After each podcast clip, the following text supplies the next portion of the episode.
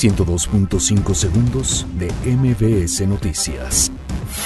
Gobierno federal pondrá en marcha el próximo lunes la construcción del Naim en Santa Lucía.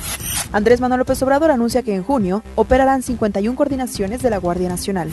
La Secretaría de Relaciones Exteriores confirma incidente entre soldados mexicanos y de Estados Unidos en la frontera. Diputados aprueban desafuero del legislador de Morena, Cipriano Chárez. Inflación repunta a 4.38% en primera quincena de abril, informa INEGI. IMSS descarta riesgo de activar alerta epidemiológica por sarampión. Policía auxiliar muere al caer a las vías del metro Bondojito. Sube a 359 la cifra de muertos por atentados en Sri Lanka. Peter Brook recibe el premio Princesa de Asturias de las Artes 2019.